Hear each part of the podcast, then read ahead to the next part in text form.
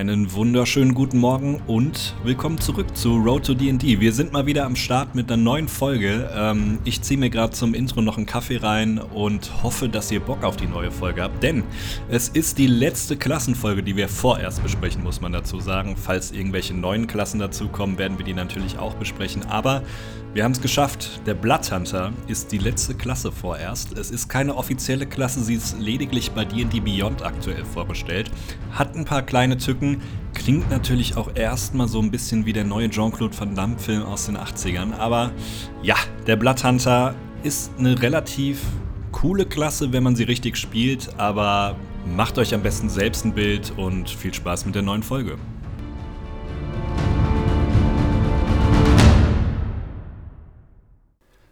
Willkommen zurück bei Road to D&D und heute dreht sich alles um die Klasse des Bloodhunters, beziehungsweise eine Klasse, die es nicht offiziell in irgendwelchen Büchern gibt. Aber wir haben uns gedacht, wir nehmen das trotzdem dran, weil, hey, ihr wollt ja bestimmt alles über D&D und seine Klassen erfahren. Deshalb gönnen wir uns noch eine extra Runde mit dem Bloodhunter und wie immer dabei Lars. Hello, ja, genau. Äh, ich bin auch, ähm, also wir haben es tatsächlich, glaube ich, die komplizierteste Klasse für den Schluss aufgehoben oder zumindest mal eine der ich will jetzt nicht sagen unausgereiftesten, weil sie ist natürlich schon irgendwie ausgereift, sonst wäre sie nicht hier in, äh, bei, bei D&D Beyond erschienen. Ähm, aber auf jeden Fall eine, wo man äh, eine Menge Besonderheiten hat und die ein bisschen überladen wirkt für mich, äh, muss ich gestehen. Aber warum das so ist, da werden wir auf jeden Fall im Laufe der Klassenbeschreibung zu kommen. Ähm, der Hintergrund dieser Klasse ist, dass man äh, als Wiz Wizards of the Coast ähm, dem wahrscheinlich bekanntesten äh, internationalen D&D-Spieler mit Matthew Mercer, der irgendwie bei Critical Role eine der ähm, populärsten D&D-Formate oder Gruppen, wie man auch immer das ausdrücken möchte, äh, den Spielleiter macht, äh, irgendwie die Möglichkeit geben wollte, eine eigene Klasse ins Leben zu rufen ähm, und dann mit dem ihm zusammen, und ich glaube auch irgendwie ein, eine weitere Person aus, der, ähm, aus dieser Gruppierung war dabei, ähm, die beiden haben dann zusammen diesen Ghost Hunter entwickelt, oder Blood Hunter, sorry, den, äh, den Blood Hunter entwickelt. Ähm, und äh, die hat es dann tatsächlich äh, in, einer Status, in einen Status geschafft, dass sie zumindest innerhalb von D&D Beyond als spielbare Klasse ähm, existiert, aber es wahrscheinlich niemals in ein offizielles Regelbuch schaffen wird. Was hier auch nochmal explizit erwähnt wird. Ne? Also hier steht, this is unofficial material und äh, witzigerweise ist es aber nicht wie sonst Unearthed Arcana, dass man es auswählen kann extra bei der Charaktererstellung, sondern hier ist der Bloodhunter, zumindest wenn man oben auf die jeweiligen äh, Klassenoptionen geht, wird er explizit aufgeführt. Deswegen haben wir uns gedacht, okay, wir nehmen den auch noch mit dran, weil, ja, wenn schon, dann nehmen wir alle Klassen hier in den Podcast. Zum einen das. Zum anderen muss ich aber auch sagen, ähm, der Bloodhunter hat auch echt nochmal, äh, ähnlich auch wie der Artificer, den wir letzte Woche besprochen haben, sind ein paar Eigenschaften, die sehr, sehr unique sind und ähm, auch wenn es vielleicht der, nicht der Bloodhunter ist, der, ähm, der jetzt in, in, in Regelwerk geschaffen wird, in offizielle, könnte ich mir durchaus vorstellen, dass die eine ein oder andere Überlegung, die hinter dem Bloodhunter oder seinen Subklassen steckt, ist irgendwie in, in andere Klassen oder andere Subklassen schaffen wird ähm, für die sage ich mal, offiziellen Klassen, die wir bereits besprochen, besprochen haben. Mhm. Wir haben ja schon ein paar Mal ähm, äh, darauf hingewiesen, dass wir mit euch ja nur, nur die äh, Klassen und Subklassen äh, besprechen, die im Players Handbook ähm, zur Verfügung stehen, jetzt mal den Bloodhunter und den Artificer ausgeklammert.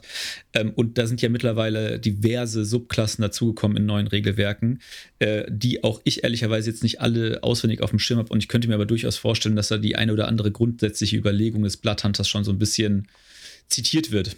Ja, ich habe es auch nicht im Kopf, aber ähm, zumindest könnte ich mir vorstellen, dass gewisse Unterklassen vom Bloodhunter irgendwo äh, darauf einspielen, dass sie in äh, irgendwie späteren Regelwerken dann verwendet werden. Weil, also wir sind gerade eben die Klasse so ein bisschen vor der Folge durchgegangen, äh, was glaube ich auch nötig ist, weil sie, wie du eben schon gesagt hast, so kompliziert ist. Ähm, ich würde behaupten, dass es die Klasse so nicht in irgendein Regelwerk schaffen wird, so wie sie gerade ausgestattet ist. So, das ist äh, ein bisschen too complicated und auch so teilweise overpowered und teilweise underpowered. Also ähm, ich finde, die ist nicht so wirklich ausgereift wie manche andere Klassen. Besser als der Waldläufer ist aber natürlich trotzdem. Ja, das ist selbstverständlich. Nee, die, ähm, ich muss auch gestehen, ich habe selbst noch keinen Bloodhunter gespielt und ich habe auch noch keine Kampagne geleitet oder auch in keiner Kampagne mitgespielt, wo ein Bloodhunter Teil von war.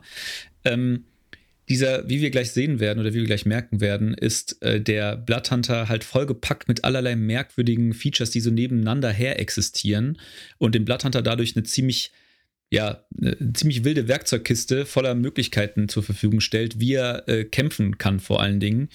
Und ich mir echt, oder ich mich echt schwer tue, äh, so ein bisschen einzuschätzen, wie diese ganzen verschiedenen Fähigkeiten so zusammenspielen und ob das wirklich nicht einfach wahnsinnig übermächtig ist mhm. oder nicht einfach so ein bisschen die, die Komplexität, nicht das alles vielleicht diese ganze, dieses ganze Klassenkonzept ein bisschen aushebelt und äh, der Bloodhunter eigentlich hinter seinen Möglichkeiten dadurch zurückbleibt. Also ich bin sehr neugierig, das mal selbst auszuprobieren, aber äh, so, so ein Eindruck davon oder so, so eine grobe Ahnung, wo es damit hingeht, das, da tue ich mich echt schwer.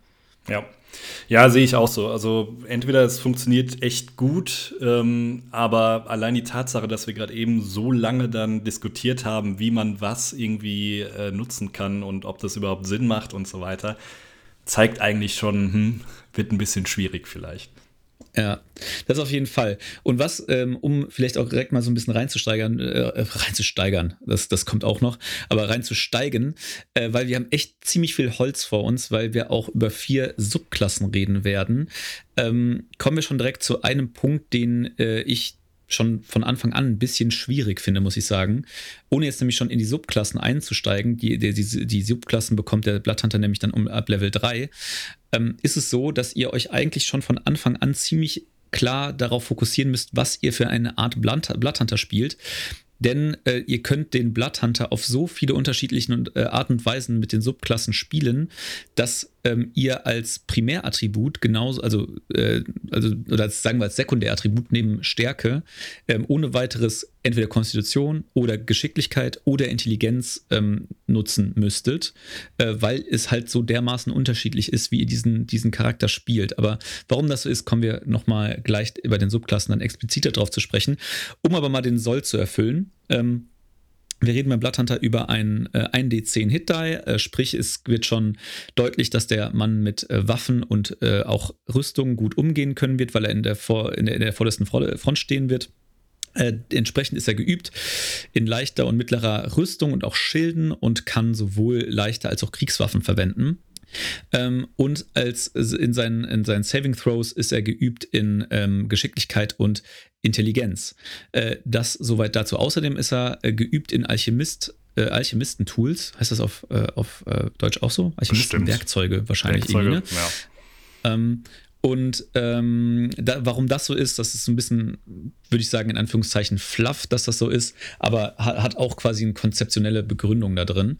Ähm, Genau, und hat insgesamt vier Subklassen, stand jetzt zumindest. Mhm. Ja, ich, hoffentlich kommt nicht noch eine dazu, dann jetzt noch überladener. die armen Spieler. Aber vielleicht äh, macht es auch erstmal Sinn zu erklären, was so ein Bloodhunter so ist, oder? Also wir sind jetzt gerade so Unbedingt. eingestiegen. Ähm, also, aber so habt ihr schon mal zu, zu, im, im, Kopf, so was, was die, Grund, die Grundlagen ist, aber vollkommen genau. richtig. Ja, also Bloodhunter ist im Endeffekt jemand, ähm, der sein Blut dazu nutzt, oder beziehungsweise einen Pakt, ein, äh, ja, man kann es schon fast so einen, magischen Pakt äh, nennen, eingegangen ist, um sein Blut dazu zu nutzen, um gewisse Fähigkeiten zu nutzen. Also er opfert quasi immer einen Teil seines Blutes, um diese Fähigkeiten einzusetzen und dann andere zu verfluchen. Ähm, ja, es, es, klingt nicht nur so ein bisschen so, sondern es ist auch wirklich so ein bisschen angelehnt an äh, Hexer, äh, Gerald von Riva und so weiter. Äh, es gibt auch eine Unterklasse, die explizit halt die Witcher-Unterklasse ist. Also kann mir keiner erzählen, dass da nicht irgendwie ein bisschen Inspiration von genommen wurde.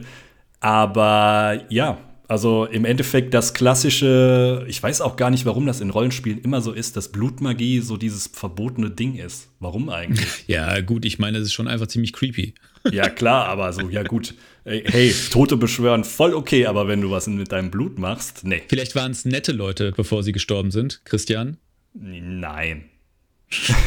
nee, dementsprechend habt ihr nämlich auch ähm, einen, äh, eine Table, wieder wie bei vielen anderen Klassen auch, also eine Tabelle, wo ihr quasi die Grundeigenschaften eures äh, Bloodhunters seht. Und äh, hier haben sich dann nämlich zwei Sonderspalten eingeschlichen, äh, wo normalerweise dann beim Zauberer oder so ähnliches die Spellslots stehen, stehen dann nämlich beim äh, Bloodhunter zum einen die Hemocraft Die. Was heißt denn Hemocraft auf Deutsch? Dumme ich, Frage.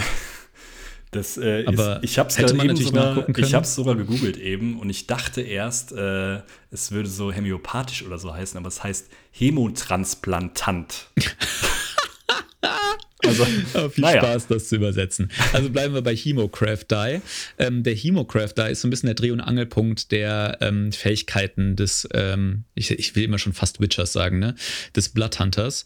Das ist nämlich der Würfel, den ihr würfelt, ähm, um euch sozusagen zu verletzen, um dann eure Fähigkeiten auszuüben.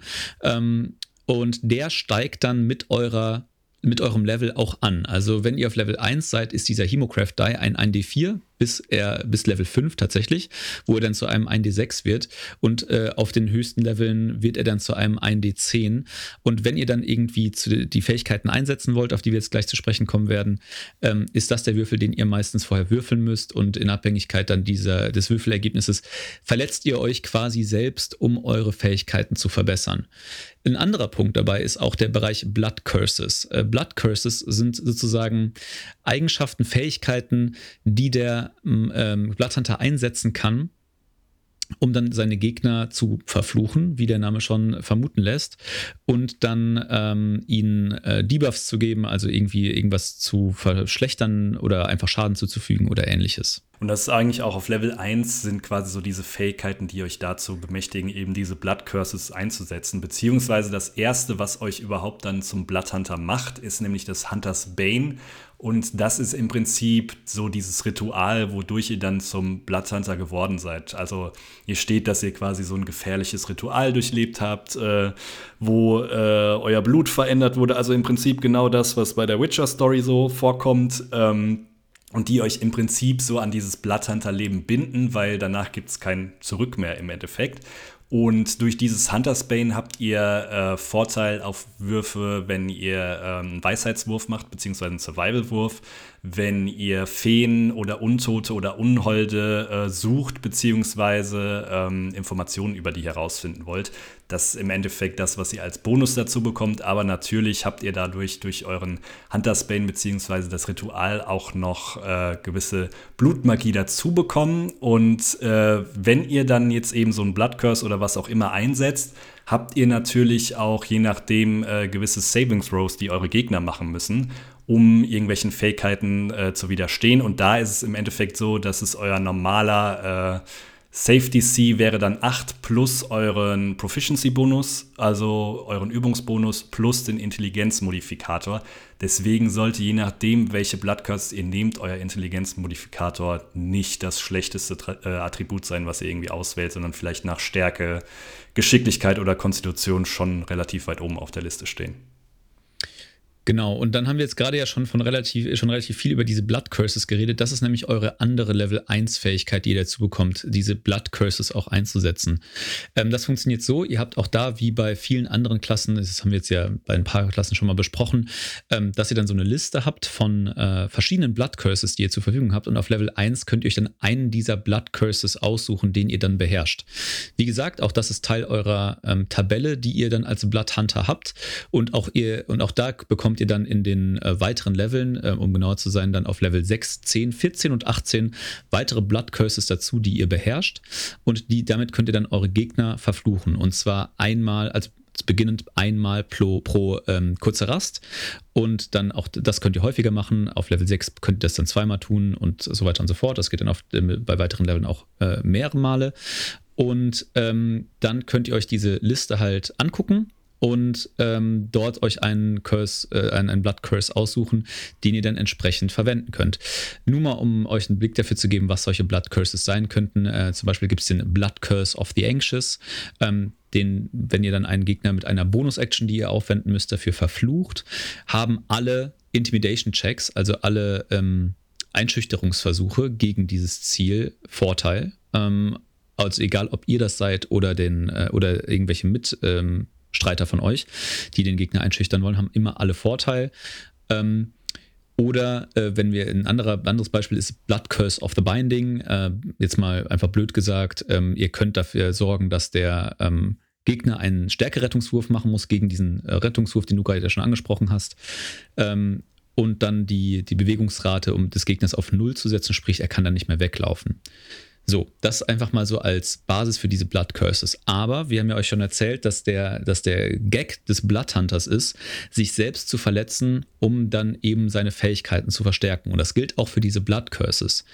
Ihr habt nämlich die Möglichkeit, immer ein sogenanntes Amplify für eure Blood Curses zu verwenden. Und jeder einzelne Blood Curse hat quasi eine Beschreibung, was dieser Curse macht, plus eine Beschreibung, was, dieser, äh, was er dann zusätzlich tut, wenn ihr diesen Curse geamplified habt sozusagen. Und um, diesen, um dieses Amplify auszuführen, müsst ihr halt diesen Hemocraft Die ähm, würfeln und euch als Lebenspunkte abziehen, um dann diese zusätzlichen Aspekte äh, oder diesen, diesen zusätzlichen Effekt mit hervorzurufen. Beispielsweise, äh, bei der, um bei, den äh, Fluch, bei dem Fluch zu bleiben, den ich eben schon als Beispiel genommen habt, habt dieses Blood Curse of the Anxious wenn ihr dann jemanden verflucht damit, ähm, hat er dann, die haben wie gesagt alle Einschüchterungsversuche gegenüber diesem Charakter Vorteil. Aber wenn ihr den dann amplified, also wenn ihr dann euch, wie gesagt, mit diesem Hemocraft Die selbst verletzt, dann hat außerdem ähm, jeder Wisdom Saving oder der nächste Wisdom Saving Throw, den diese, den, die diese Kreatur ablegen muss, automatisch Nachteil. Ähm, das ist quasi dann die Zusatzfunktion, die ihr dann dadurch bekommt. Oder bei dem äh, Blood Curse of the Binding, den ich gerade eben auch schon äh, angesprochen habe, ähm, würde es äh, würde dieses diese Amplification das, da, dazu führen, dass dieser Fluch auch vollkommen unabhängig von der Größe des Gegners äh, aktiviert werden kann und dass er nicht nur eine Runde anhält, wie normalerweise es bei diesem Blood Curse der Fall wäre, sondern dieses Wesen äh, jedes Mal wieder einen Stärkerettungswurf vollführen muss, um sich quasi von diesem Curse zu befreien. Ähm, ansonsten bleibt er halt bewegungsunfähig. Äh, also äh, ihr könnt quasi immer diesen, diesen Effekt nochmal zusätzlich sehr verstärken. Aber wie gesagt, aufgrund äh, auf, ähm, oder nicht aufgrund, wie heißt es, zum Opfer eurer HP. So, besser ja. ausgedrückt. Wobei man auch dazu sagen muss, also man wäre eigentlich dumm, wenn man es nicht nutzen würde. Also das, ich meine, dieser ähm, dieser Hemocraft Die ist halt nur ein D4 auf den ersten Leveln und ein D4 kann man schon meistens mal nutzen. Klar, auf dem ersten Level wird es vielleicht bitter, aber auf dem zweiten oder dritten Level kann sich das schon lohnen. Das Ding ist, wir haben gerade eben relativ lang diskutiert, ist das überhaupt so mächtig, wenn man das nur pro kurze Rast einsetzen kann, diese Blood Curses? Und sind so ein bisschen zu dem Schluss gekommen, eigentlich nutzt man das wirklich gegen den Endboss? Also warum soll man das gegen den armen kleinen Goblin äh, nutzen, der dann vielleicht äh, schnell umfällt und dann hat man seinen Blood Curse für die nächste Spielstunde irgendwie so nicht mehr zur Verfügung oder so? Das lohnt sich eigentlich und nicht. Und es lohnt sich eigentlich auch nicht, das Amplify nicht zu nutzen, weil einem dann echt viel von der Wirksamkeit dieses Blood Curses verloren geht, finde ich. Ja, bin ich komplett bei dir. Also das, was äh, die, die beiden Blood Curses, die ich gerade vorgestellt habe, sind halt Blood Curses, die ihr auch ab Level 1 dann zur Verfügung hättet. Auch hier, wie bei solchen Tabellen ja auch, egal ob wir da jetzt irgendwie über, was weiß ich, Hexenmeister und die äh, Tabelle für den Eldritch Blast reden oder sowas, habt ihr natürlich dann auf höheren Leveln auch Zugang zu ähm, höheren oder, oder mächtigeren Blood Curses, die ihr dann freischaltet sozusagen. Ähm, und die dann auch krassere Sachen machen. Nichtsdestotrotz lesen sie sich auch alle für mich so ein bisschen dass das schon, das setzt ihr nicht mal einfach so ein. So, gerade irgendwie nicht gegen, nicht gegen mehrere gleichwertige Gegner. So, vielleicht, wenn ihr gegen eine Horde Goblins kämpft und der Goblin-Boss mit dabei ist, dann könnt ihr den cursen und dann äh, läuft das auch alles. Aber ihr, braucht jetzt, gerade wenn ihr irgendwie mit fünf von fünf äh, Wölfen angegriffen werdet, so dann, dann ist das eigentlich nicht das Ding, was ihr dann zücken werdet. So, also so interpretiere interpretier ich das. Ja. Und da ist, also meiner Meinung nach ist das eigentlich auch schon so ein bisschen das Problem bei, der, bei dieser Klasse, weil im Endeffekt haben die, glaube ich, dann gemerkt, so, boah, wir müssen das jetzt irgendwie balancen und äh, haben ja quasi schon einen Kämpfer erstellt dahingehend und äh, wollen dem jetzt noch irgendwelche Special Features von der Bloodhunter-Klasse geben. Aber ich finde, hey, das macht es ja eigentlich aus, diese neue Klasse zu spielen, dass du eben deine Blood Curses einsetzen kannst, beziehungsweise die Fähigkeiten des Bloodhunters. Und das dann nur einmal einzusetzen pro kurze Rast, finde ich ein bisschen wenig, um ehrlich zu sein. Finde find ich zumindest für den Spieler auch ziemlich unbefriedigend. Genau, also, ja. wir kommen ja gleich noch zu einer, zu einer weiteren Fähigkeit, die relativ unique ist für den Blood Hunter, aber eigentlich, das, also für mich wirkt diese, diese Blood Curse-Geschichte oder dieses Blood Maledict, wie diese Fähigkeit mit den Blood Curses halt heißt, eigentlich so ein bisschen wie die Daseinsberechtigung des Blood Hunters und ja. das, was ihn so ein bisschen aus und besonders macht. Und dafür diese Ja, wir reden halt, äh, dass man es nur einmal pro kurze Rast einsetzen kann bis Level 6. Ne? Also mhm. wirklich, wirklich lang.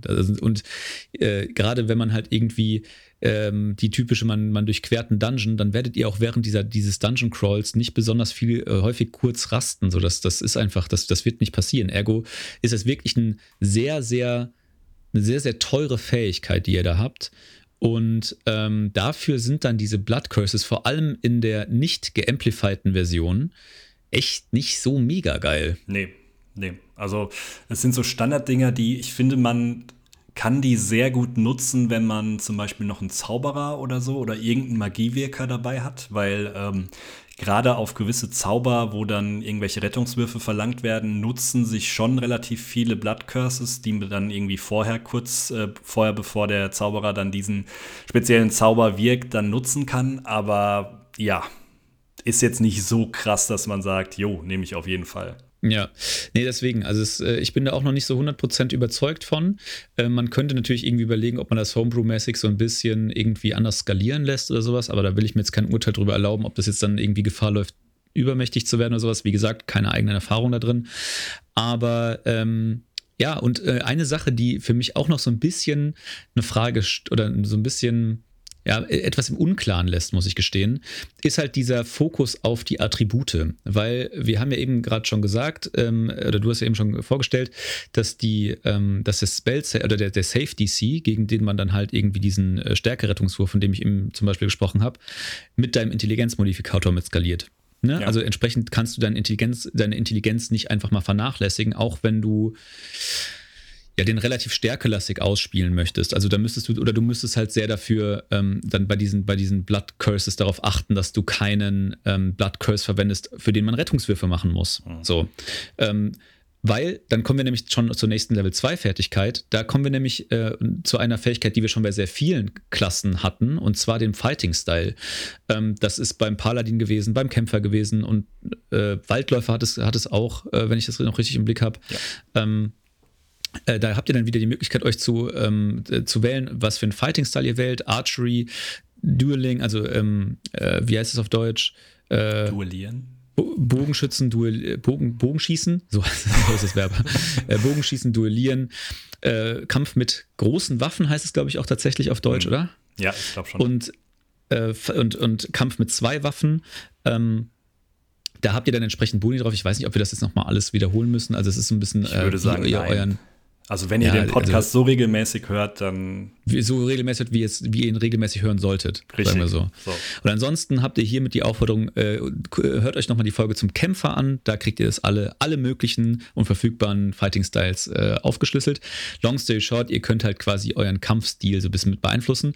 Aber, und das ist nämlich so ein bisschen das Thema, es wird halt auf jeden Fall ein Kampfstil sein. Also es geht darum, dass ihr letztendlich ein Kämpfer seid und ein Kämpfer bekanntermaßen ja eigentlich primär Stärke braucht oder äh, Konstitution und das eher so die, die Attribute sind und Intelligenz eigentlich auf so einer Kämpferliste, auf so einer Kämpferattributsliste ziemlich weit unten steht. Ja. Ähm, und das, das, geht auch noch so ein bisschen weiter, finde ich, dass diese, dass diese Attributsfokussierung, das wird ein Riesenproblem bei dieser Klasse, glaube ich. Ja, zumal du ja auch bedenken musst, du musst ja eigentlich deine Konstitution auch relativ hoch haben, weil du die ja dann zumindest auf höheren Leveln permanent halt auch bearbeitest, weil du ziehst dir ja selbst Klar. die HP ab, deswegen brauchst du auch von Grund auf relativ viele HPs, die, damit du die abziehen kannst, weil wenn du jedes Mal irgendwie schon mit 5 HP da rumkrabst auf den ersten Leveln, dann machst du ja nicht nochmal den Blood Curse und ziehst dir selbst 4 ab, so, dann wird es ja, vielleicht ja. kritisch, so. Eben, also gerade, gerade, du hast es ja eben schon beschrieben, so Level 1, du hast zwar den 1d10 Hit-Die und dann hast du vielleicht irgendwie, sagen wir mal, zwei Konstitutionen, weil du dich ein bisschen mehr auseinander äh, oder ein bisschen verschiedene Attribute gleichzeitig pushen musst. Äh, und dann setzt du mal so einen Blood Curse ein und äh, mit deinem, äh, mit dem Würfel, mit dem du dich dann halt verletzt, hast du Pech und verletzt dich um 4 HP. Mhm. Dann hast du einfach nur, weil du diesen Blood Curse eingesetzt hast, auf einmal 8 HP. Ja, und so ein gut, gut geschossener Goblin-Bogen tötet dich dann halt, ne? Ja. Das so. ist richtig. Deswegen, ja, ähm, ich finde es ein bisschen schwierig. Aber andererseits, ich kann es genau wie du auch noch nicht so balancing-mäßig irgendwie beurteilen. Immerhin ähm, kann man ja dann, je nachdem, mit welcher Waffe bzw. welchen Kampfstil mal wählt, äh, die andere Zweitlevel-Fähigkeit nutzen. Das ist nämlich Crimson Ride. Und äh, auch da benutzt ihr euren Hemocraft-Die und verstärkt im Endeffekt ähm, eine Waffe, die ihr tragt. Also angenommen, ihr tragt ein Langschwert und äh, nutzt euren Hammercraft Die, dann hat diese Waffe ähm, im Endeffekt 1d4 Schaden mehr bis zur langen Rast, äh, nicht nur bis zur langen Rast, sondern auch bis zur nächsten kurzen Rast. Oder wenn ihr die Waffe irgendwie aus der Hand gebt oder fallen lasst oder wegsteckt, dann endet das auch. Aber im Endeffekt, wenn ihr die die ganze Zeit in der Hand haltet, ähm, wird das bis zur nächsten kurzen Rast weitergehen, dass ihr 1d4 Schaden weiter darauf habt. Aber ähm, da ist vielleicht noch wichtig zu sagen, ihr müsst euch im Endeffekt aussuchen, welcher Schaden das ist. Also der Schaden, den ihr bekommt, ist magisch, ähm, ist aber auf ein bestimmtes Ride, also ähm, in dem Fall sind es hier Primal Rides oder Esoteric Rides zugeschnitten. Genau, nämlich die, äh, in diese beiden Schadenskategorien unterteilt sich diese Fähigkeit sozusagen und diese Primal Rights um, um, ähm, umfassen Feuer, Frost oder Sturmschaden, also ja, Blitzschaden, so heißt es. Ähm, und äh, wenn ihr dann auf Level 2 dieses Crimson Right, diese Fähigkeit bekommt, könnt ihr euch eine dieser Primal Rights aussuchen. Also ob ihr mit eurem 1D4 Feuerschaden machen wollt, Kälteschaden machen wollt oder Blitzschaden machen wollt. Und das ist dann auch fixiert. Und wenn ihr dann äh, irgendwie nächsten Tag das wieder äh, ausführt, diese, dieses Crims, diese Crimson Ride Fähigkeit, und dann wieder eure Waffe sozusagen aufladet, ist es halt immer noch der gleiche Schadenstyp. Ähm, Ihr habt dann in, äh, auch über in den späteren Leveln, äh, um genau zu sein, auf Level 7 und 14 die Möglichkeit, ein, ein neues Right zu lernen, um dann auch eine gewisse Auswahl zu haben an unterschiedlichen Schadenstypen, die ihr auswählt. Ähm, aber wie gesagt, auf Level 2, wo ihr diese Fähigkeit bekommt, ist es dann erstmal nur einer. Wichtig dabei zu sagen ist, es gibt halt, wie gesagt, diese Primal Rights und Esoteric Rights. Primal, Primal Rights habe ich gerade schon beschrieben. Esoteric Rights ist dann ähm, Right of the Dead, Right of the Oracle und Right of the Raw, was ich ein bisschen merkwürdig finde. Äh, weil Raw ist doch was, irgendwie, ist das nicht Gebrüll? Ja. Ja, also keine Ahnung. Keine Ahnung, was das für eine weirde Übersetzung dann wieder sein soll. Egal. Ähm, denn Ride of the Dead äh, macht euch macht nekrotischen Schaden, Oracle Psychic Damage und Raw ist Thunder Damage. Also quasi nicht primär elementarer Schaden, hat so ein bisschen die Eigenschaft, dass hier, was diese esoterischen und diese, also diese Esoteric Rights und Primal Rights angeht, da einfach die Resistenzen für, äh, für der, der potenziellen Gegner so ein bisschen anders gelagert sind. Also die wenigsten Gegner haben Resistenzen gegen Psychic Damage beispielsweise, wogegen halt irgendwie Fire Code Cold und Lightning Damage häufig irgendwie auf Resistenzen stoßen. Ja, ja und man muss halt auch dazu sagen, ähm, je höher ihr seid, desto äh, also auf dem Level, desto mächtiger wird es ja dann auch dann, weil ihr bleibt dann nicht bei diesem 1D4, sondern es levelt im Prinzip auch mit euch mit. Also sprich, ihr habt dann, wenn ihr euren äh, Hammercraft Die auf 1D6 erhöht, dann erhöht ihr logischerweise auch den Schaden auf 1D6. Plus, je nachdem, wenn ihr dann noch ein anderes Ride äh, euch auswählen könnt auf Level 7, seid ihr natürlich auch ein bisschen flexibler. Das heißt, wenn jemand vor euch steht, steht der ähm, anfällig für Frostschaden ist und ihr habt am Anfang nur den Flammenschaden leider, dann könnt ihr aber auf Level 7 dann auswählen, ob ihr den Flammen- oder den Frostschaden vorausgesetzt, ihr habt den gewählt natürlich, auswählen wollt. Aber dann könnt ihr natürlich dieses Crimson Ride deutlich vielfältiger einsetzen und der Gruppe auch ein bisschen mehr nutzen mit der Fähigkeit. Ja, und das ist dann auch eigentlich schon ein ziemlich mächtiger, mächtiger Typ, weil, also wir müssen uns dann mal vor Augen führen, wir reden hier auch wieder über einen Level 2 Charakter, der dann irgendwie Leute verfluchen kann, äh, 1d4 zusätzlichen magischen Schaden auf seine Waffe bekommt. Das ist schon gar nicht so verkehrt. Und ab Level 3 fangen dann die äh, verschiedenen Unterklassen an. Und jetzt haben wir schon eine halbe Stunde gelabert. Und wir haben noch vier Subklassen vor uns. Leute, es wird eine richtig schön lange Folge hier. Prognostiziere ich einfach mal. Wir versuchen es zusammenzustauchen. Ja, das kriegen wir, glaube ich, auch hin, weil im Endeffekt besprechen wir alles bis Level 3 nur. Das ist auch wieder wahr. Und dann äh, starten wir einfach mal mit dem Order of the Ghost Slayer. Also die Orders sind quasi die verschiedenen Subklassen äh, des Bloodhunters und Order of the Ghost Slayer, also äh, Order des äh, Geistschlechters wahrscheinlich oder sowas. Oh, zum, zum, Glück muss das niemand übersetzen, ne? wenn es schon in, keiner deutschen, in, kein, in kein deutsches Regelwerk kommt. Das, das wäre hier, das, das gibt ganz schön viele Fallgruben in dieser Subklasse.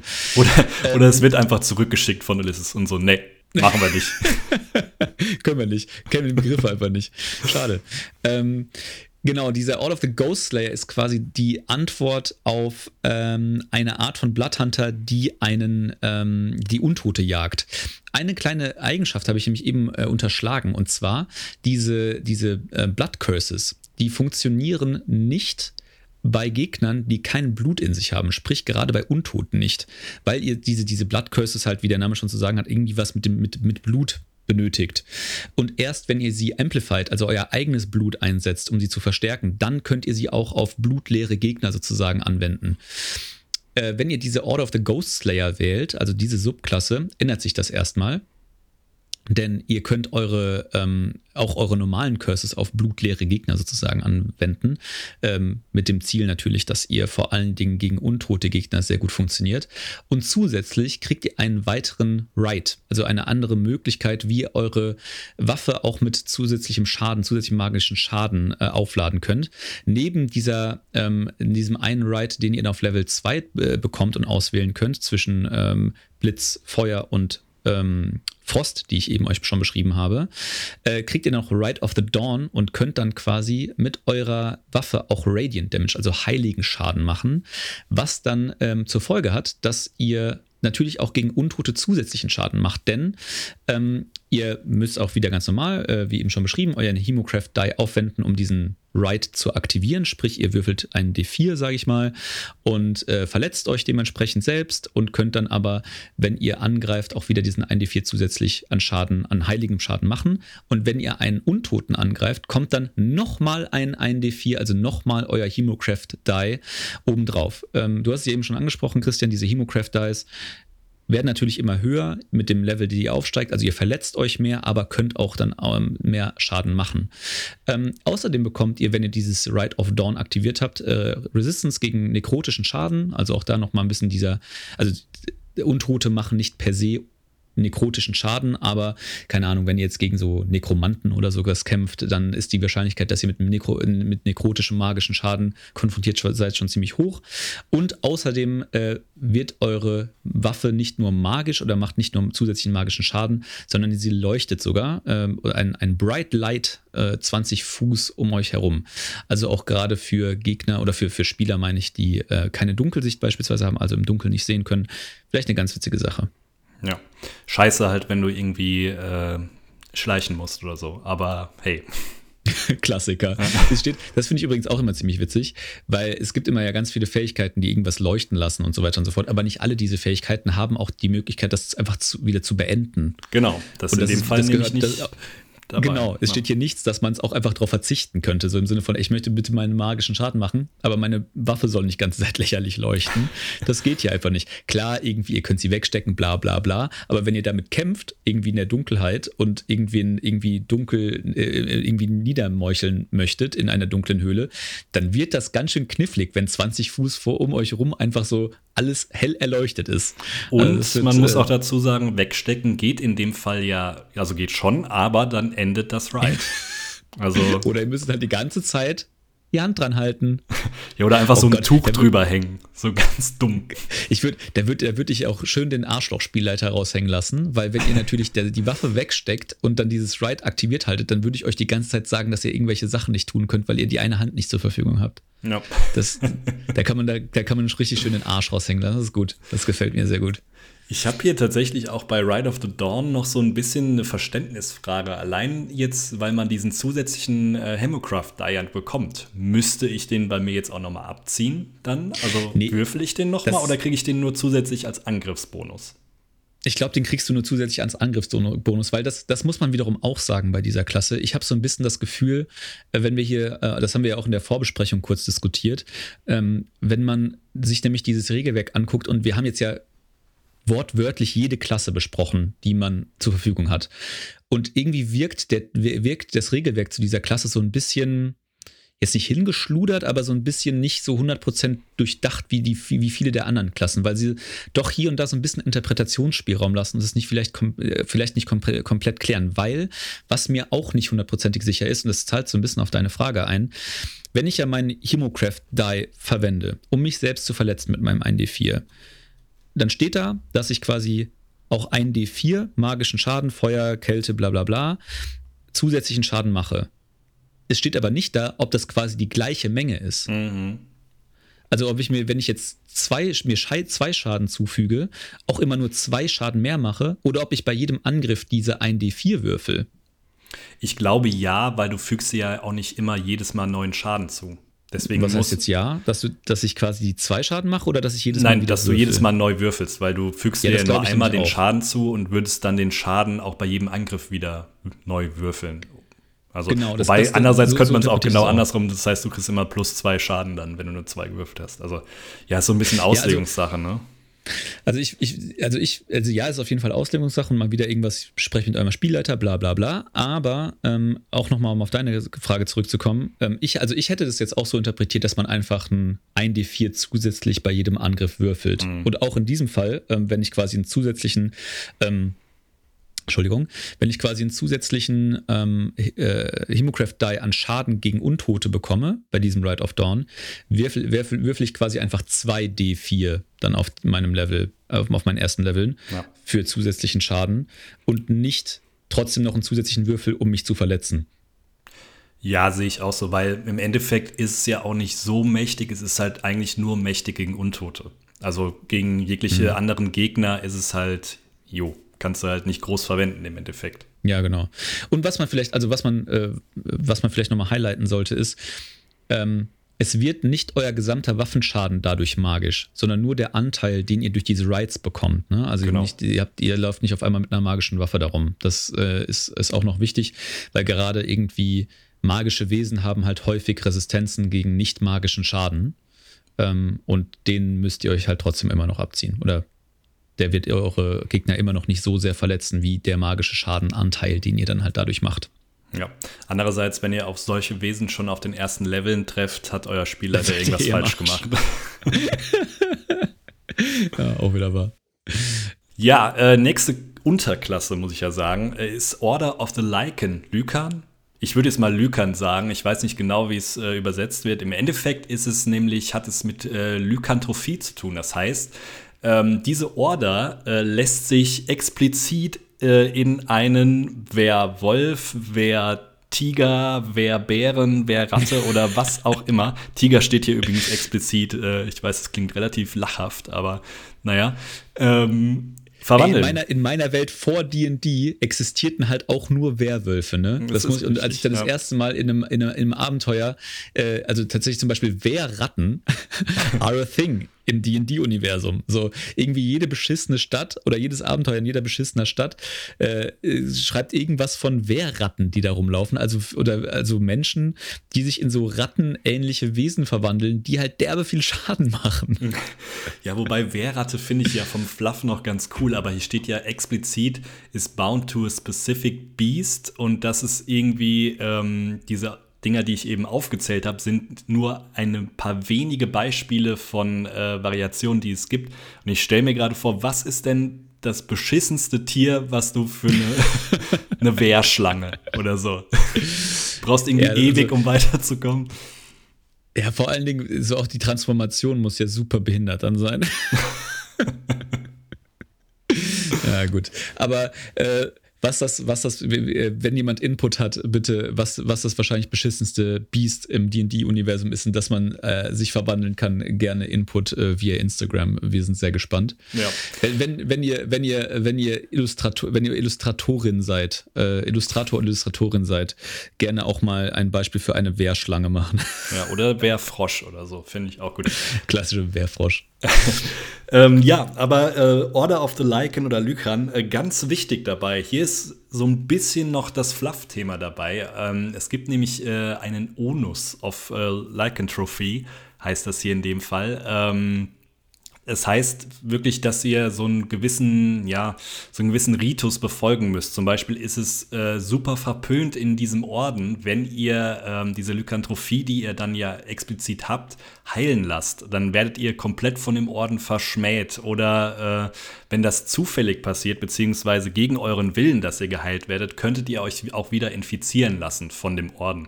Also das sind so ein paar Fluff-Themen, die ihr vielleicht auch ganz cool bei der Charaktererstellung nutzen könnt, äh, um so ein bisschen den Background von dem Charakter weiterzuentwickeln, beziehungsweise wo es denn dann hingehen soll, finde ich im Gegensatz zu den anderen Unterklassen wirklich so ein bisschen origineller, weil ja, das andere hat man alles schon mal so ein bisschen gehört. Also das erste ist halt sehr klerikerlastig, das hier ist wirklich mal was eigenes.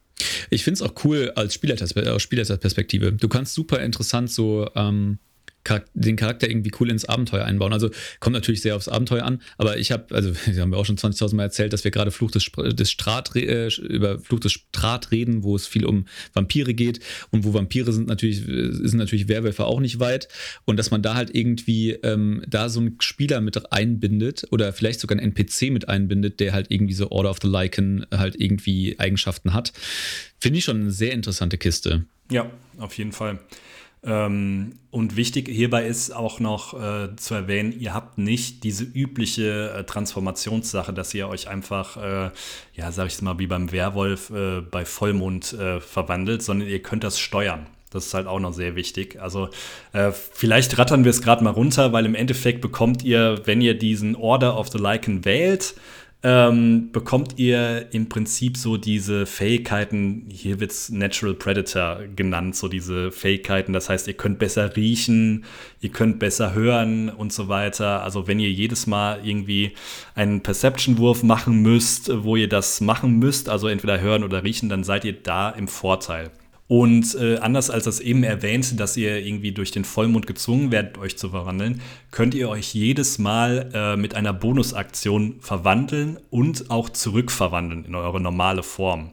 Also angenommen, ihr seid jetzt, äh, habt dann den Werwolf gewählt, könnt ihr mit einer Bonusaktion euch verwandeln, könntet dann bis zu einer Stunde in dieser Form bleiben als Werwolf oder ihr könntet wieder jederzeit mit einer Bonusaktion euch zurückverwandeln. Ganz wichtig, ihr könnt ganz normal reden, ihr könnt auch euer Equipment benutzen, ihr könnt Rüstung tragen und so weiter. Also da sind im Endeffekt keine Nachteile, ihr seid halt einfach nur in der anderen Form und äh, habt dadurch noch ein paar Vorteile, die äh, in dem Fall Hybrid Transformation Features genannt werden. Genau, und diese Hybrid Transformation Features sind quasi zusätzliche Kampfeigenschaften, die ihr dann einfach bekommt oder zusätzliche Eigenschaften für einen Charakter. Man muss auch sagen, diese Hybrid-Form, ähm, also erstmal, äh, was mir, was mir gerade erst einfällt, Hybrid-Form bedeutet übrigens ja, und das ist äh, bei den, ähm, weiß ich jetzt auch nur, weil ich schon als Spielleiter mit Wehrwesen äh, gegen Spieler gekämpft habe. Ähm, jedes ähm, lykanthropische Wesen sozusagen hat drei Statuten. Einmal quasi einfach seine humanoide Form, einmal die Wehrform, also im Sinne einer Wehrratte dann halt die Ratte und eine hybride Form. Sprich, ähm, es geht eigentlich gar nicht darum, dass dieser, dass dieses, dass dieser Order of the Lycan ähm, Bloodhunter sich in einen Wolf verwandelt in dem Sinne, sondern in so eine hybrid humanoide Wolfform sozusagen, also so eine, so eine, so eine Mischform. Äh, das ist mir gerade erst aufgefallen, dass es hier um, um, so eine hybride Transformation geht und gar nicht um die volle Transformation, was natürlich dann auch vollkommen Sinn macht, wenn man beispielsweise Armor oder Waffen in der Hand halten will. Das ist natürlich äh, maßgeblich interessant dann. Ähm, aber genau, diese Hybrid Transformation Features, die ihr dann bekommt, also ihr habt euch äh, transformiert, ähm, könnt es dann bis zu einer Stunde halten und ihr bekommt dann vier zusätzliche Eigenschaften.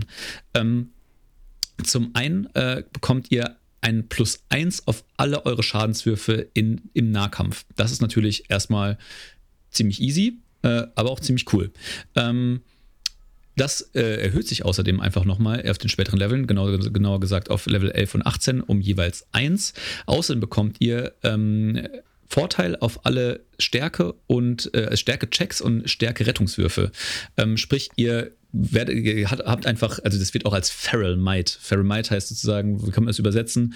Irgendwie ähm, natürliche Kraft, natürliche Macht, urtümliche Macht, irgendwie, irgendwie da sowas, mhm. ähm, äh, die ihr dann irgendwie ähm, aufrufen könnt und entsprechend stärker seid, als ihr es in eurer normalen hum humanoiden Form wärt. Dann äh, eine weitere, ein weiterer Effekt ist äh, Resilient Height, nennt sich das. Ihr bekommt ähm, Resistance gegen Bludgeoning, Piercing und Slashing Schaden. Ähm, da muss ich auch immer überlegen, was das dann immer die deutschen Übersetzungen sind. Äh, Wuchtschaden, Stichschaden und Slashing wird übersetzt in. Schlitzschaden? Ich habe keine Ahnung. Klassische Schlitzschaden. Äh, Slashing Damage werdet ihr schon rausfinden. Ähm, natürlich immer nur von, von nicht magischen Waffen. Ähm, wie gesagt, ähm, dagegen habt ihr dann äh, Resistance, also bekommt ihr nur halben Schaden, außer die Waffen sind mit Silber überzogen. Dann bekommt ihr auch normalen Schaden. Außerdem bekommt ihr auch eine plus 1 auf eure Rüstungsklasse, solange ihr nicht Heavy Armor, also schwere Rüstungen tragt. Die dritte Eigenschaft nennt sich Predator Strikes. Ähm, das äh, will euch so ein bisschen in die Richtung äh, führen, dass ihr auch ohne Waffen ähm, gut attackieren könnt. Ähm, zum einen könnt ihr nämlich euren Crimson Ride, also eure, eure magische, euren magischen Zusatzschaden, auch aktivieren, wenn ihr einen Unarmed Strike, also einen, einen Angriff ohne Waffen vollführt. Ähm, das ist natürlich äh, maßgeblich interessant dann erst für den Bloodhunter. Ähm, außerdem könnt ihr Geschicklichkeit statt Stärke auf euren ähm, Angriff für euren Angriff verwenden. Und ähm, wenn ihr, das ist dann für alle Klassen eigentlich gleich, denn ihr könnt, wenn ihr eure Attack-Action verwendet habt, auch die Bonus-Action für einen zweiten Unarmed Strike verwenden. Ja. Ist eigentlich nur dazu gedacht, dass man wirklich dann eben nicht mit seiner normalen Waffe angreift, sondern genau. egal ob man Stärke oder Geschicklichkeit basierter Angreifer ist, dann seine Hände bzw. die Krallen benutzt in dem Fall. Um das Ganze noch so ein bisschen äh, weiter auszubauen, äh, wird außerdem euer Unarmed Strike, äh, also eure, euer Angriff ohne Waffen, auch nochmal stärker. Normalerweise sind es nämlich 1d4 Schaden, die ihr machen würdet.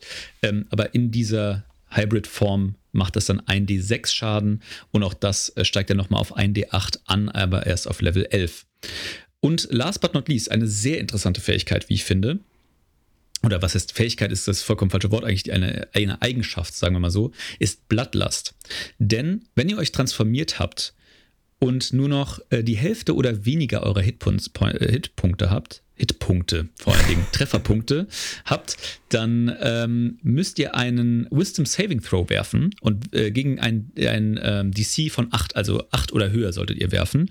Und wenn ihr das nicht schafft, müsst ihr euch zur nächsten Creature von euch bewegen, also zu irgendeiner der nächsten, die zur nächsten Kreatur und sie angreifen und die Attack Action wählen gegen sie. Egal ob Freund oder Feind. Das ist dann halt nämlich der Punkt.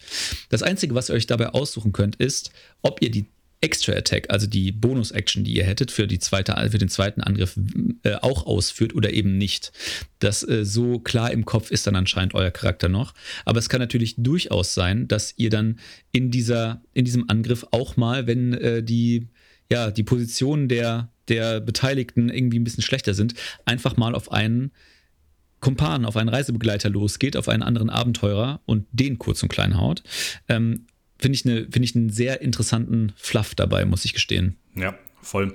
Vor allem wichtig dabei ist, dabei ist halt auch noch zu sagen, wenn ihr irgendwie unter einem Effekt steht, dass äh, der euch dann hindert, euch zu konzentrieren. Das heißt, ihr könnt diesen Check gar nicht machen, dann fehlt ihr ihn automatisch. Also zum Beispiel so beim, hier ist das Beispiel äh, die Rage vom Barbar. Ähm, der kann mhm, sich halt genau. nicht konzentrieren in dem Fall. Deswegen, wenn ihr da Multiklassen würdet, das wäre ein ziemlich abgefahrene Multiklasse übrigens, finde ich ganz gut, ähm, dann könnt ihr das natürlich nicht machen. Wird dann leider ein bisschen doof für eure Freunde. ja, es, es kann, außerdem kann, äh, was auch schon in den Regeln direkt abgedeckt ist, ist die Situation, dass wenn äh, zwei Gegner im gleichen Abstand von euch stehen, dann äh, würfelt ihr einfach irgendwie zufällig äh, und sagt, okay, ein D4, sage ich mal, und sagt, okay, alle geraden Zahlen sind halt irgendwie der da und äh, alle ungeraden Zahlen sind der andere und dann äh, entscheidet der Zufall, wen ihr attackiert. Aber wie gesagt, auf jeden Fall eine coole Downside, weil man muss ja schon sagen, ihr bekommt hier ansonsten auf Level 3 ziemlich vielen, ziemlich coolen Kram. Ihr bekommt, eine, ihr bekommt mehr Schaden, ähm, einfach automatisch dazu. Ihr bekommt eine höhere IC, also ihr seid, seid wirklich auf allen Ebenen auf einmal stärker, also auch wortwörtlich stärker, weil ihr ja eben auch geübt in, in ähm, also äh, Vorteil auf eure Stärke, Rettungswürfe und Stärke-Checks bekommt. Ergo muss irgendwo auch eine Downside kommen und die ist dann halt hier mit diesem Bloodlust-Feature. Das finde ich schon auch ein cooles Konzept. Ja, finde ich auch die, wie eben schon gesagt, die coolste Unterklasse weil es wirklich was anderes ist. Im Gegensatz jetzt die Überleitung zu der nächsten Unterklasse. Das ist nämlich genau das, was ich eben angesprochen habe. Das ist wirklich der Witcher oder das, was passiert, was einige Querdenker äh, denken, was passiert, wenn man mit AstraZeneca geimpft wird. Ähm, ist nämlich Order of the Mutant. Und das funktioniert wirklich äh, für einige, die es wirklich äh, kennen mit äh, beim Witcher. Es funktioniert einfach wirklich genauso, wie das da dargestellt wird. Das heißt, ihr habt verschiedene Formulas, wird es hier genannt. Ähm, Im Endeffekt sind es halt Tränke, die ihr habt. Ähm, die ihr dann trinkt und die verbessern eure Fähigkeiten, haben aber auch gewisse Nebenwirkungen. Und zwar sind das äh, am Anfang äh, vier Stück, die ihr auf Level 3 lernt. Also vier Formulas, womit ihr dann diese Tränke zusammenmischen könnt. Und ihr bekommt auf Level 7, 11, 15 und 18 jeweils nochmal eine Formula dazu. Ähm, ganz wichtig dabei ist aber auch, falls ihr dann irgendeine austauschen wollt, wenn ihr eine neue äh, lernt, könnt ihr das auch, auch machen. Also ähnlich wie bei Zaubern, äh, irgendwie beim Zauberer, wenn der ein Level aufsteigt, könnte er theoretisch einen Zauber austauschen. In dem Fall könnt ihr dann eine Formula austauschen. Genau, und um euch mal so ein bisschen einen ähm, Eindruck dazu, dafür zu geben, was diese Mutagene sein könnten. Ähm, äh, die die äh, haben natürlich auch alle wohlklingende Namen, zum Beispiel Ether, ähm, was wahrscheinlich Äther einfach auf Deutsch bedeuten würde. Keine Ahnung. Ähm, wenn ihr das äh, trinkt, kriegt ihr einen Flying Speed von 20 Fuß. Also ihr könnt tatsächlich anfangen zu fliegen, was ich tatsächlich dann schon ein bisschen merkwürdig finde als Mutagen. Also was soll das denn bitte sein? Also der Flügeltrank. Äh, also, ja, klar. Wer wachsen dir denn Flügel oder was soll das? Wahrscheinlich. Ähm, die die, äh, das ist zum Beispiel jetzt aber auch ein Mutagen, was ihr erst ab Level 11 dann zur Verfügung habt, aber nur um euch mal, wie gesagt, so einen Scope zu geben. Ähm, ihr bekommt, ihr könnt dann halt fliegen, äh, 20 äh, Fuß pro Runde sozusagen, ähm, dauert eine, oder dieser Effekt hält für eine Stunde und der Side-Effekt, also die Downside dieses, äh, dieses Mutagens ist, dass ihr ähm, Disadvantage auf alle Stärke und äh, Geschicklichkeits-Ability-Checks habt für die gleiche Zeit. Also ähm, das ist halt immer so das Ding. Ihr müsst, deswegen macht's diese, diese, oder sind diese Mutagene auch extrem situativ, weil ihr quasi sehr, sehr mächtig sein könnt für die Situation, aber halt auch nur für genau die Situation und Gefahr lauft, dass wenn ihr dann irgendwie weiter diesen Effekt äh, in euch tragt und dann in eine andere Situation kommt, ihr von den Side-Effects äh, die volle, die volle negative Macht zu spüren bekommt. Ja. Ja, und ganz wichtig dabei ist auch, ihr könnt die, ähm, die Formulas bzw. die Tränke könntet ihr auch ähm, stacken. Also ihr könnt zwei davon einnehmen und hättet dann sowohl die äh, Wirkungen als auch die Nebenwirkungen davon. Ähm, und wichtig dabei ist, wenn ihr zum Beispiel jetzt gegen irgendeinen Gegner antretet, ähm, wo die Nebenwirkung von irgendeinem der Tränke super scheiße ist, könnt ihr eine Bonusaktion nutzen, um im Endeffekt die Tränke aus eurem Blut hinauszuspülen. Dann äh, habt ihr weder die Nebenwirkungen, aber die Wirkungen sind natürlich dann leider auch verloren. Ähm, ich habe auch jetzt hier gerade noch mal, ich habe es mir eben noch mal durchgelesen, so ein kleines Problem entdeckt, weil hier wird halt explizit beschrieben, dass man ab dem dritten Level, äh, nennt sich Mutagenkraft äh, oder Mutagencraft, im Endeffekt ähm, jedes Mal, wenn ihr eine kurze oder lange Rast ähm, beendet, könnt ihr eine neue Formula bzw. einen neuen Trank euch herstellen. Problem, was ich aber jetzt dabei habe, dass hier explizit erwähnt wird, dass das stackt. Hier steht auch, dass die ihre Wirksamkeit verlieren, wenn sie nicht innerhalb einer kurzen Rast benutzt werden. Wie zur ja. Hölle soll man das stacken dann?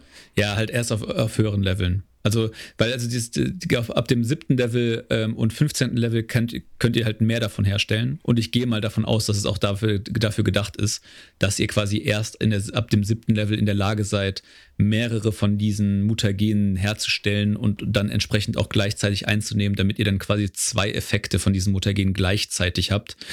Anson also so, so interpretiere ich das. Ich kann mir nicht vorstellen, dass das irgendwie aus Versehen passiert ist. Ja. Äh, weil man muss ja auch sagen, diese Mutagene, ich habe es eben vorgelesen, können schon wirklich kranke, kranke Sachen machen. Ähm, oder zum Beispiel eine, nochmal ein anderes Beispiel vielleicht einfach äh, gerade zu, zu bringen.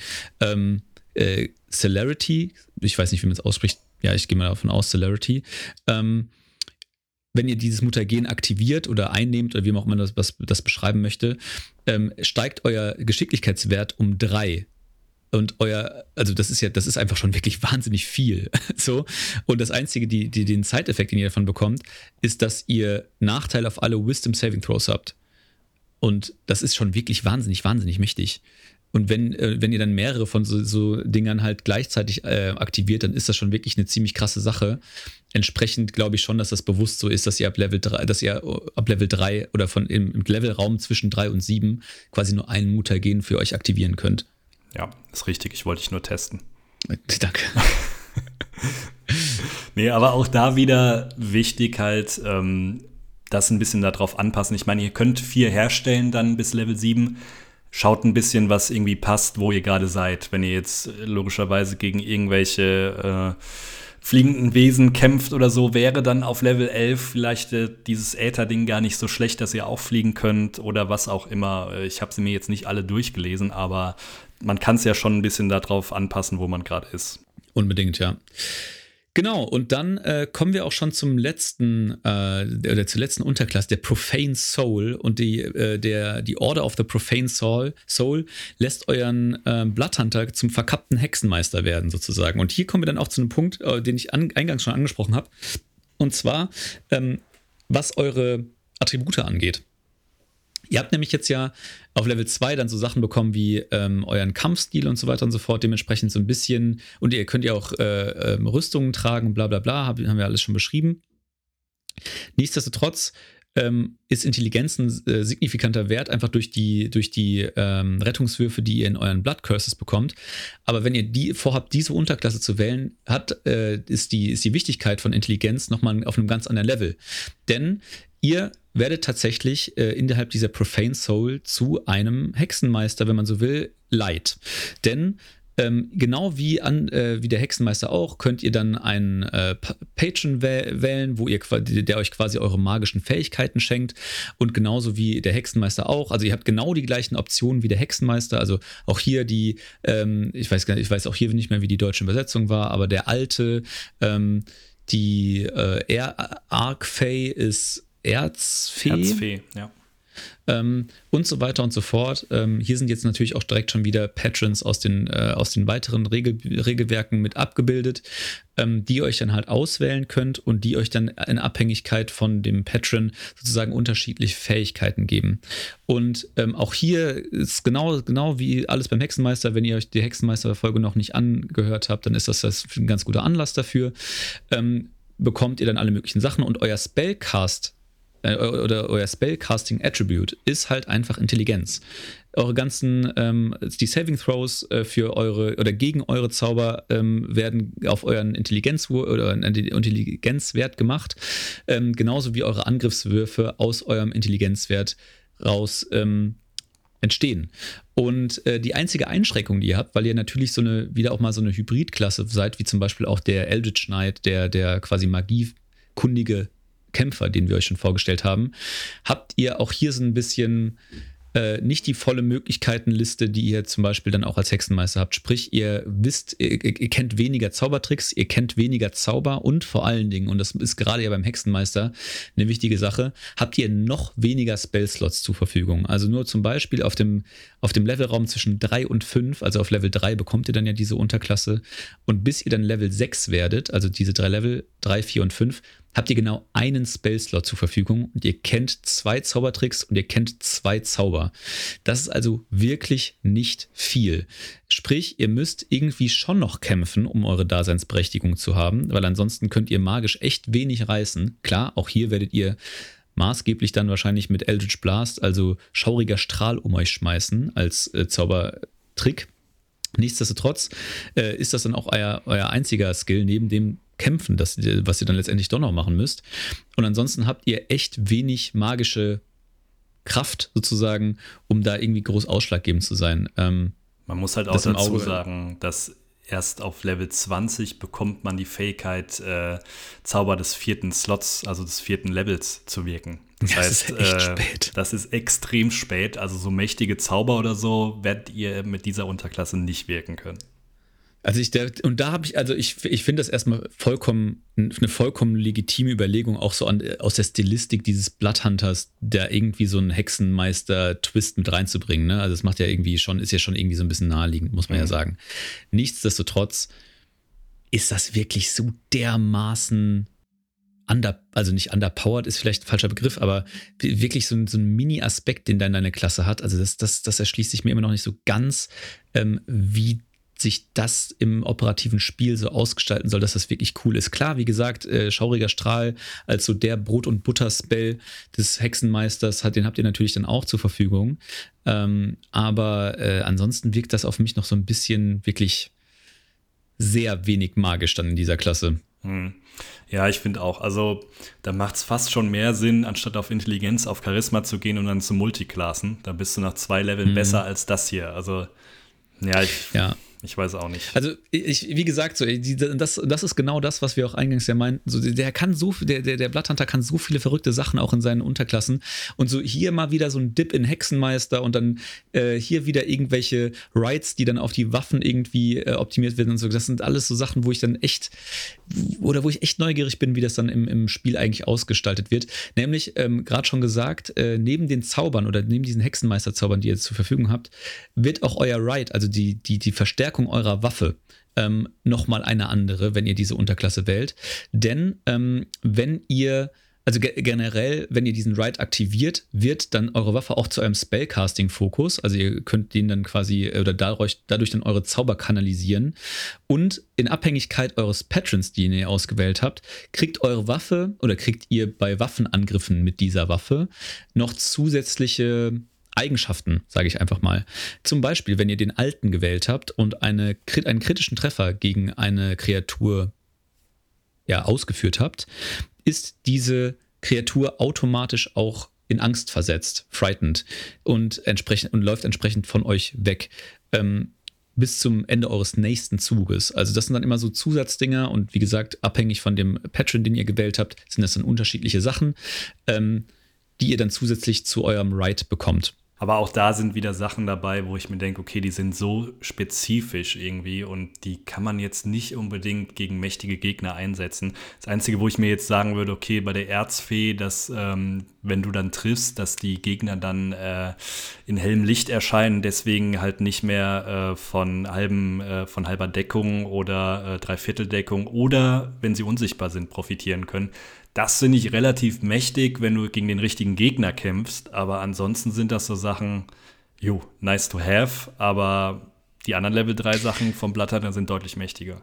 Was, wie, was mir gerade nur auffällt, gerade in der Betrachtung von diesen beiden Fähigkeiten, also von dem Alten, äh, der dann quasi die, die Gegner in Angst versetzt, wenn er, ähm, wenn man kritisch trifft, und der Ar ähm, Erzfee, warum will ich mehr Argfee sagen, macht auch keinen Sinn, ähm, der dann halt, äh, die dann halt leuchtet, Vielleicht kann man das auch besser so interpretieren oder ich interpretiere, interpretiere, interpretiere das jetzt einfach mal so, dass das quasi ähm, so ein bisschen ausgleichen soll, dass man diese Fähigkeiten ähm, in, in, in seinen Zauberlisten nicht zur Verfügung hat. Nämlich, was wir hier sehen, ist, dass wenn ich kritisch treffe, jemanden quasi frightened mache im Sinne eines Vier-Zaubers, also eines Angstzaubers. Genauso wie was du halt bei der Erzfee hast, dass die Leute halt dann im, im Licht leuchten, ist ja eigentlich nur ähm, ein, äh, wie heißt der Zauber nochmal? Ähm, ja. Ich weiß, welchen du meinst, aber ich weiß auch nicht, wie er explizit heißt. Feenfeuer. ähm, und zwar, äh, genau, der hat nämlich genau den gleichen Effekt. Und vielleicht ist es so insofern, äh, insofern gedacht, dass man halt weniger Zauber zur Verfügung hat oder weniger Zauberplätze zur Verfügung hat, aber die, das halt damit ausgleicht, dass diese Fähigkeiten halt mit der Waffe kompensiert werden.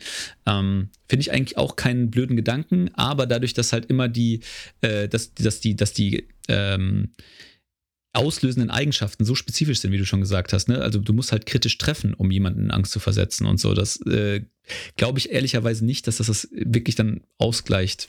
Ja, und, und auch, auch ich habe mir mal pessimistisch. Ja, genau, ich habe mir auch mal die, die anderen Fähigkeiten, die er bekommt, an, angeguckt. So Level 7 bekommst du halt einen mächtigeren Spell von deinem Patron. Zum Beispiel, oh. äh, du bekommst Blur bei der Erzfee, aber nur Blur. So, das war's.